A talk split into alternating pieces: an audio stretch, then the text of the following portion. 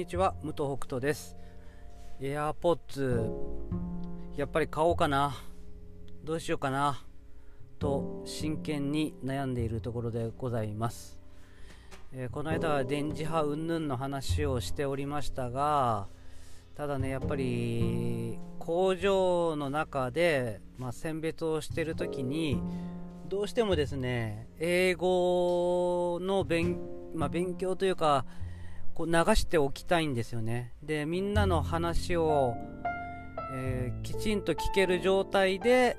で流してるっていう状況にするには AirPods のあの外の音がこう取り込めるっていうやつですかね。あれがですねやっぱり一番いいんじゃないかという今結論に達しつつあります。じゃあ電磁波の問題はどうなんだと言いますとここはですね、えー、私のまあいい面でもあり悪い面でもありというところですが、えー、切り替えると、はい。えー、自分にとって何が必要かと考えた時に、え決してその電磁波云々を気にしないというわけではない。そしてあそもそも AirPods とかまあそういう機器が電磁波がすごいのかもしらないです。わかんないです。結局わかんないんですよ、よく。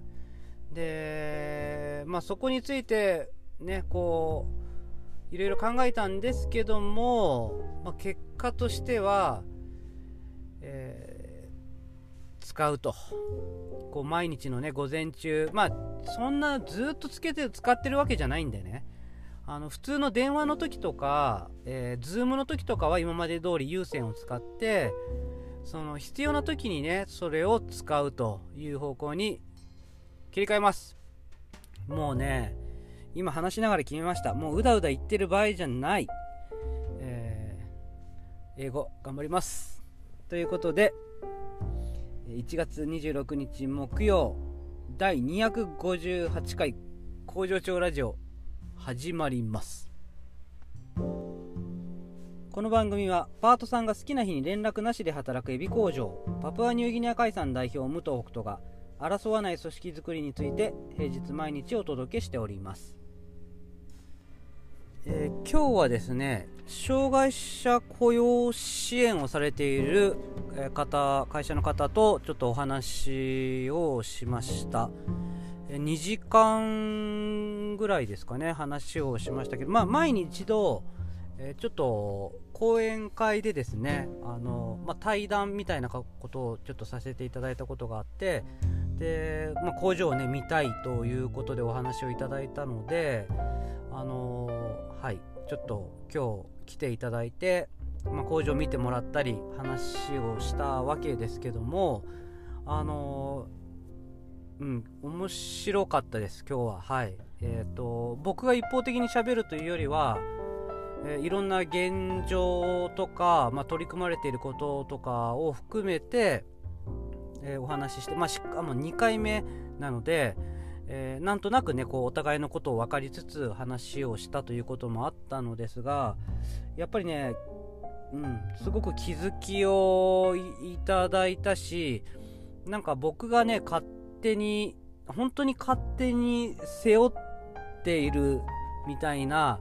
こう感情がちょっといくつかあって、まあ、そういったことについてなんかすごく、うん、アドバイスをいただいたというよりはなんかすごいいろんなヒント考え方のヒントとかどう捉えるかっていうことをなんか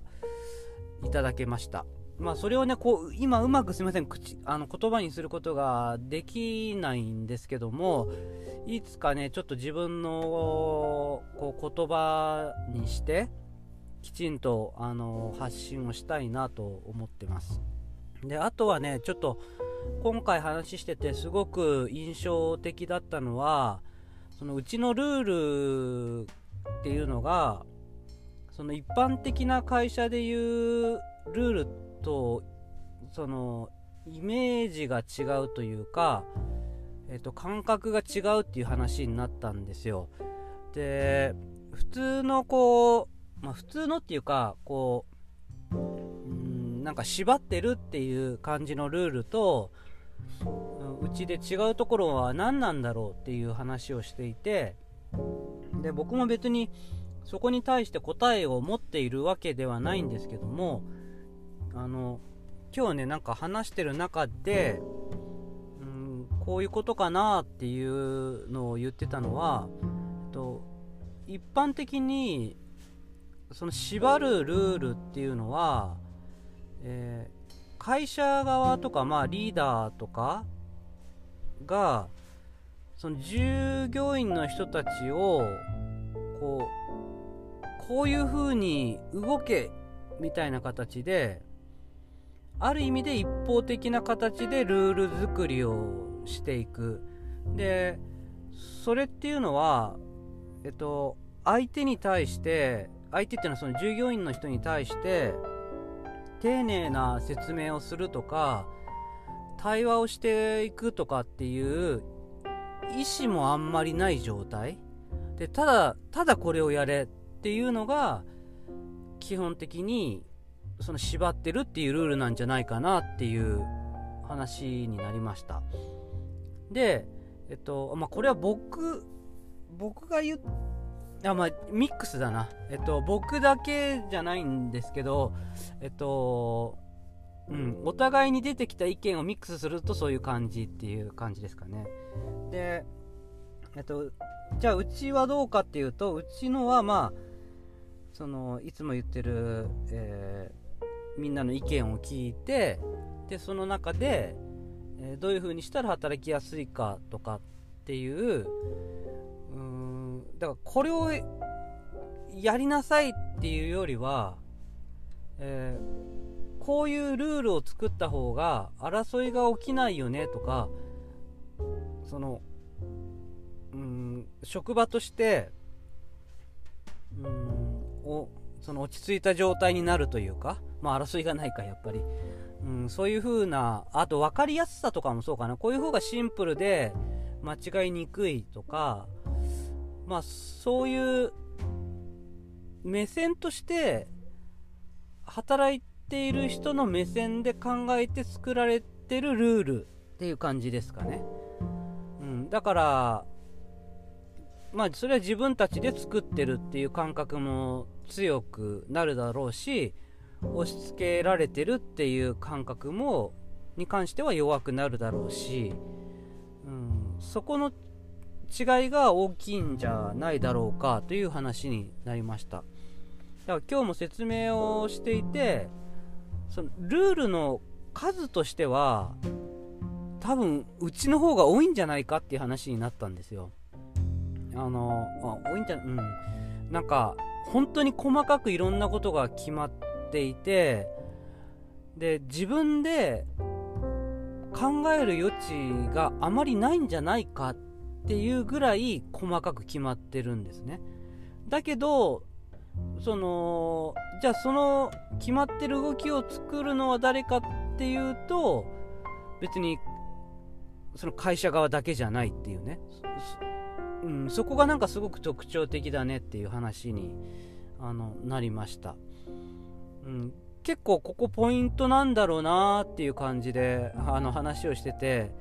だまあ、今もうこうなんか探り探り喋ってますけどもこう今日話してる時もねこういう探り探りな感じでちょっと話す場面が多くてまあだから面白かったんですけどね、うん、なんか僕がただこうやってるこうやってるこう思ってるっていうのを話すだけじゃなくてお互いにこう実践してる者同士であこうだよねとかこっちからの見方があるよねとかっていう話だったから多分面白かったんだろうなと思って、うん、もうちょっとねちょっと僕の頭がきちんと整理されたらあのまた、えー、きちんと報告できればなと思います。それでは最後に本日の出勤人数の報告です、えー、パート3社会保険加入4名中4名未加入18名中10名合計22名中14名工場勤務の社員3名は、あ、違う、工場勤務の社員3名中1名が